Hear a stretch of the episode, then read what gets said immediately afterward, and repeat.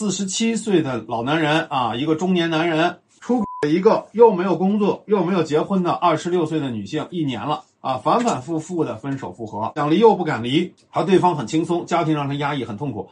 这样的男人他想干嘛？他既然觉得家庭很压抑，他为什么不离婚？你觉得压抑吗？你很痛苦吗？和对方轻松啊？那干嘛呀？双标，男人双标什么意思？我想享受恋爱的美好，同时我又不愿意失去家的价对我的价值。所以，如果这个家对他毫无价值，他为什么不肯离婚呢？当男人双标的时候，女人该怎么办？首先要分析，要怎么分析呢？分析这个女人图啥？外面的那个女人图啥？图钱，对吧？首先我们要试试钱，她没工作呀，她没工作干嘛呢？靠男人养啊，所以既然这个女人图钱，我们要干嘛呀？斩断利益输送链。你要能够控制钱，斩断那个利益输送链，你说那个女人还靠近吗？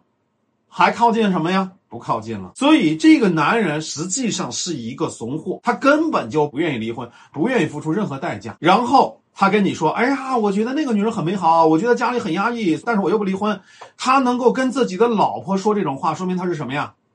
说明他是在 PUA 你。所以呢，我是觉得像这样的男人，实际上啊，我们管他叫撒娇男。你去好好考虑什么叫撒娇男？他出。啊，他背叛了你，他还告诉你他内心多么脆弱，反过来让你共情他，这叫做撒娇男。很多的男人他出啊，他背叛了，他会千方百计的想瞒着，啊瞒着你。但是这种男人他是撒娇男，他会把所有痛苦的东西都告诉你听，反过来激发你的圣母心。所以像这种撒娇男，你怕他什么呀？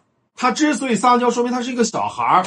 那么你在这个时候该怎么狠就怎么狠，该怎么跟他开火就怎么开火，该怎么反击他就怎么反击他啊！家里的钱一定要抓在手里面。所以你要明白，对这种怂男，你根本就不用手软。我们怕的是什么？怕的是油腻男，怕的是油条男。这种撒娇男，他就是一个软货、怂货，你根本就不用怕。如果你比撒娇男还怕，那我告诉你，你就没戏了，你就彻底被控制了。